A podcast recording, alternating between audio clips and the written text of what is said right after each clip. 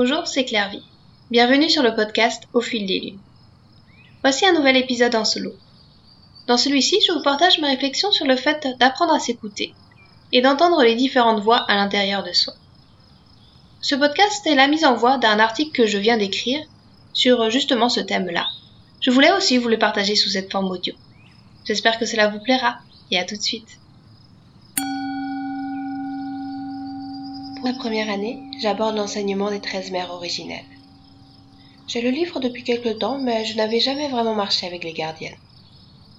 Je lisais parfois le conte lors de la nouvelle lune, mais aussitôt lu, il semblait aussitôt s'envoler.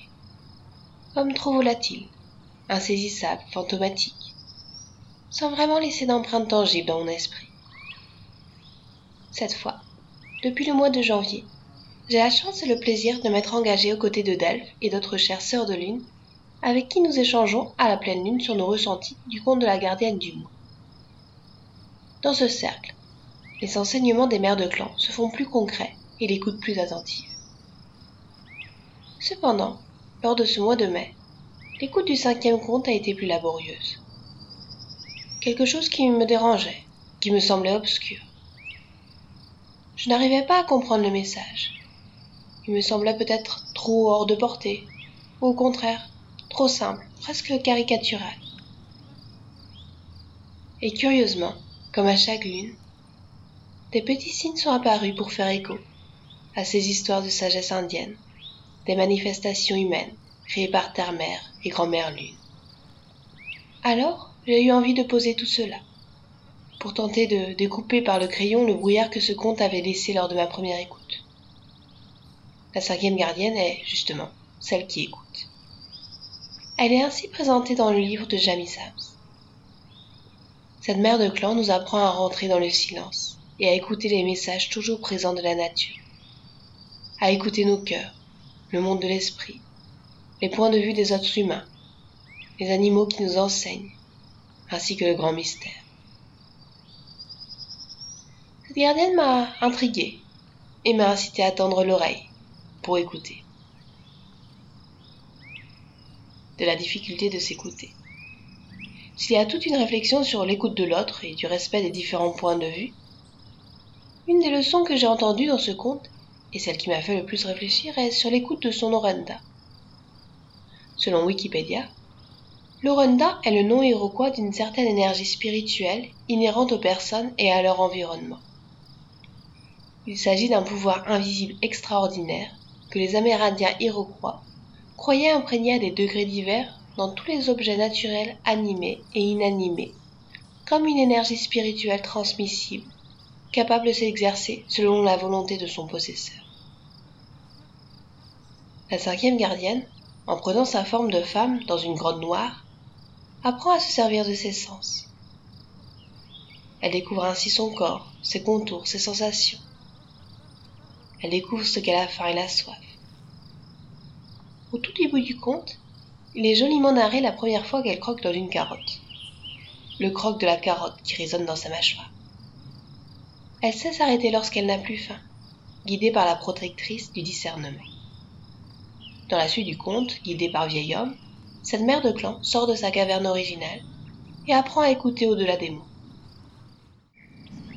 Mais peu importe la beauté et la nécessité des messages de l'histoire, c'est cette protectrice du discernement à peine évoqué dans le chapitre, que j'aurais aimé rencontrer. Un peu partout, on nous dispense le conseil de nous écouter. Il suffit d'écouter notre voix intérieure et le bonheur sera à notre portée. Tout est simple. Suis ce que ton cœur te dicte. Derrière tous ces conseils, se trouve en filigrane une quasi-injonction d'être unique et vrai, d'être aligné, corps, cœur et esprit. Pourtant, que de contradictions à l'intérieur de moi.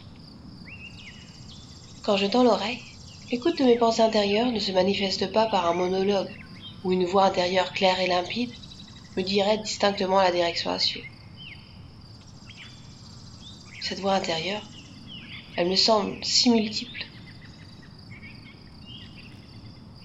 Saurais-je reconnaître la juste tonalité? Et puis, ma voix intérieure ne me mènerait-elle pas la voie de la facilité plutôt qu'à la voie de la justesse? À croquer dans un autre morceau de carotte, non pas par faim, mais par gourmandise, à rester me reposer dans la caverne, plutôt qu'à prendre le risque de m'exposer à la lumière. Plus j'avançais dans ma réflexion, plus je doutais de la manifestation de cette protectrice du discernement. Et pourtant, plus j'avais envie de faire ce chemin. Prendre un sonographe et étudier ses voix en moi. Pour peut-être distinguer ma voix intérieure dans cette cacophonie. Tout au long de mon existence, j'ai dressé des barrières, comme des garde-fous pour ne pas tomber. Sans doute au départ pour plaire à mes parents, à mes professeurs, travaillant bien à l'école, en étant sage et discipliné, en suivant les autres, ne faisant pas de vagues. Mais même plus tard, lorsque j'ai osé me défaire de toutes ces attentes que les autres avaient de moi, ces dix ont toujours été dressés.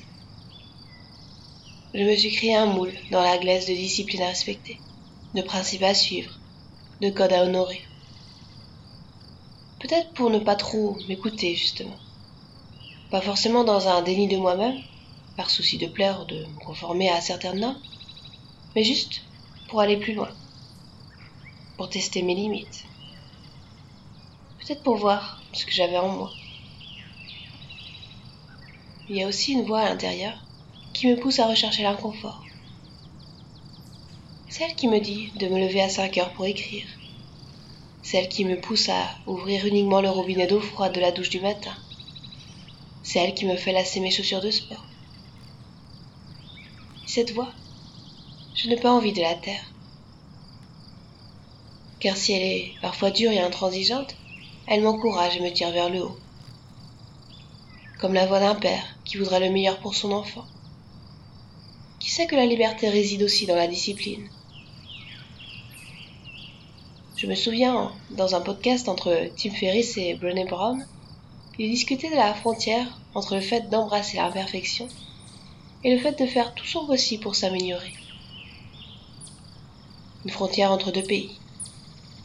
Celui de l'acceptation de soi, là où on est, et celui de l'envie d'aller plus loin. Et c'est cette zone blanche vers laquelle j'ai envie de partir à la recherche. Sans complaisance ni pénitence, mais avec bienveillance et visée de l'excellence. Vous m'accompagnez dans ce voyage vers ce pays? Les femmes en soi. Lors de mon podcast avec Claire Josan Mézel, Claire a repris la définition de la spiritualité par Diprak Champra comme étant le chemin de l'autoconnaissance. Elle évoquait aussi le fait que la première des sororités est la sororité entre les femmes à l'intérieur de soi. Cette vision m'a plu, elle m'a même parlé. Je me suis alors autorisée à penser que ma voix intérieure était peut-être accordée à différents diapasons. Ou même, cette voix était multiple. Peut-être cette voix intérieure serait-elle la voix de l'ancienne, la voix de la mère, la voix de la guerrière, la voix de la guérisseuse, la voix de la jeune fille. Oui encore, la voix d'une des mères de clan, la voix de femmes que j'admire, la voix des femmes que j'ai été, la voix de ma fille, la voix de mes amis. Serait-ce la voix de la majorité Ou bien la protectrice du discernement saura-t-elle accorder la juste place, au bon moment, à celle qui doit s'exprimer? Je me souviens d'un exercice réalisé en auto-hypnose dans le cadre du programme Psychonaute. Cela consistait à établir un conseil de ses mentors. Dans une cérémonie orchestrée par notre imagination, se réunissaient des personnes qui avaient cette vocation de nous guider et de nous épauler une grand-mère, un ami, un écrivain d'un siècle passé, un philosophe du début de notre ère, une artiste contemporaine, une déesse mythique ou un archétype incarné. Personnes que nous connaissons qui ont partagé un temps notre chemin de vie ou être rêvées et fantasmées. Ces personnes tenaient conseil dans ce moment hors du temps pour nous guider et nous épauler. Alors, je me suis amusée, en auto-hypnose, à créer ce conseil de femme en moi. Petit à petit, j'ai envie de l'étoffer, de le rendre plus proche, plus vivant, plus présent. Mais là encore, autour de ce feu, où je les aime s'imaginer se réunir, l'harmonie d'esprit entre ces personnages disparates serait-elle encore présente?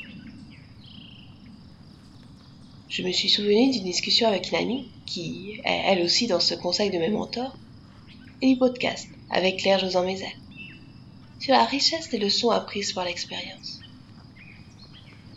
Dans les sociétés ancestrales amérindiennes, la seule hiérarchie qui prévaut est celle de l'âge. Alors, celle qui préside est devenue une femme mature, une sorte de moi du futur, constituée de toutes les personnes que j'admire et d'une projection idéalisée d'une version de moi-même. La sagesse du corps. Et puis bien sûr, il y a les messages du corps, qui sait dire la vérité sans la filtrer, de façon parfois violente ou mystérieuse comme émetteur d'une sagesse à la fois millénaire des vies passées de l'humanité et instantanée de mon expérience personnelle du moment. Avec le recul, je me rends souvent compte que j'ai plutôt utilisé mon corps, non pas comme émetteur, mais comme récepteur. Mon corps était comme un fusible qui me protégeait lorsque le courant émotionnel était trop fort. À des périodes de ma vie plutôt mouvementées, mon corps manquerait. Il me servait à transmuter tous les tourbillons émotionnels en une manifestation physique, palpable, réelle. Moins effrayante, moins douloureuse. Plus évidente, plus familière. Peut-être que cela a été une phase nécessaire à la construction de qui je suis. Peut-être que je manquais d'outils pour m'exprimer autrement. Jim Detmer parle de la nécessité de devenir lettré émotionnellement, c'est-à-dire de pouvoir déceler ce que l'on ressent à tout moment et d'être capable d'y apposer un nom. Puis une fois que le vocabulaire des émotions s'est étoffé, il suggère d'y associer leurs énergies via des sensations dans votre corps. Des papillons dans le ventre pour le stress, la sensation de légèreté dans la poitrine pour la joie, les mains qui deviennent chaudes pour la colère. Selon Jim Tenmer, la plupart des émotions durent moins de 90 secondes. Si ces émotions ne sont pas alimentées par d'autres pensées, l'énergie sortira de votre corps en moins de ces 90 secondes. Mon construire ce dictionnaire des émotions a été plutôt laborieux et chaotique. Aujourd'hui, j'ai appris à mieux gérer mes émotions grâce au yoga, à la méditation, à l'écriture, à l'auto-hypnose. J'ai renversé le schéma de communication à l'envers. C'est mon corps aujourd'hui qui devient l'émetteur des messages de mes émotions. J'ai aussi supposé des micro-disjoncteurs sur mon circuit émotionnel, des petites activités qui me permettent de couper avant que tout explose. Une promenade avec ma chienne, quelques respirations, un câlin avec les enfants, des pas de danse sur une musique que j'aime, aller marcher pieds nus dans le calme. Des choses toutes simples que je peux faire facilement et fréquemment dès que je sens que les pensées tournent en court-circuit et alimentent en flux nerveux des émotions trop vives. Là encore, l'auto-hypnose peut s'avérer très utile. Un exercice intéressant que j'ai découvert dans le cursus du programme Psychonaute le suivant. S'interroger sur l'endroit où se trouve le centre de soi. Pour savoir qui parle quand je dis je. Concrètement, physiquement, ça vient d'où quand je m'affirme? Est-ce que je parle avec mon cœur, mon ventre, mes tripes, ma tête? Dans le conte, la cinquième mère de clan place son centre dans son nombril. Il est ainsi écrit. La moindre sensation d'un avertissement qui lui venait de son nombril, le centre de son corps qui ressentait les choses, lui envoyait comme des ondes de choc dans son sentiment de bien-être. Et cela lui permettait de discerner à qui faire confiance et de qui se méfier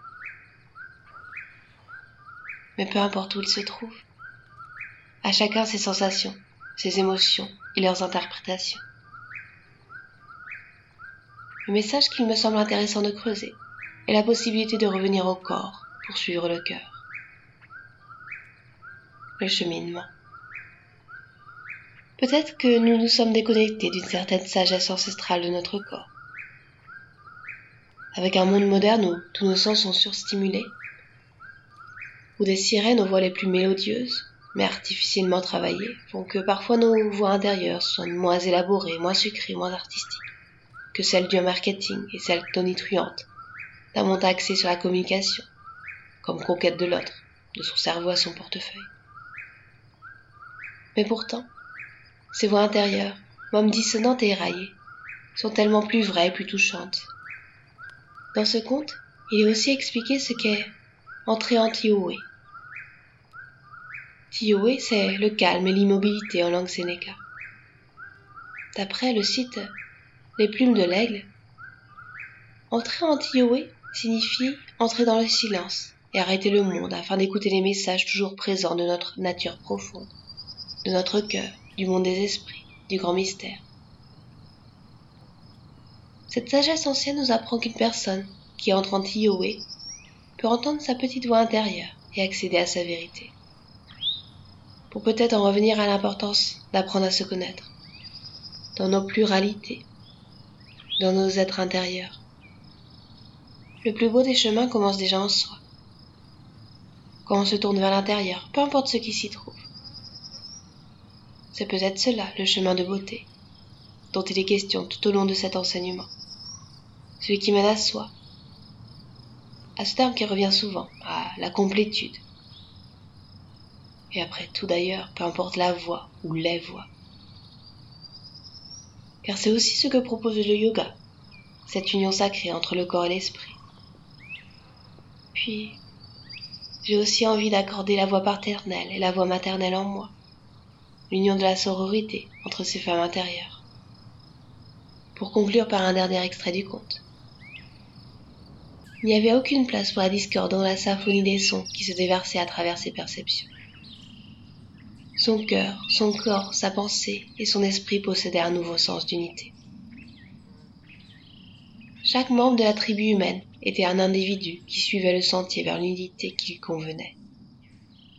Mais tous ceux de la tribu humaine auraient à découvrir l'écoute intérieure avant que ce chemin ne l'amène à cette unité à laquelle ils aspiraient. Merci pour votre écoute. Vous trouverez toutes les notes de l'épisode ainsi que la transcription écrite de cet audio sur le site clairviyoga.com à la rubrique podcast. Bonne semaine et à bientôt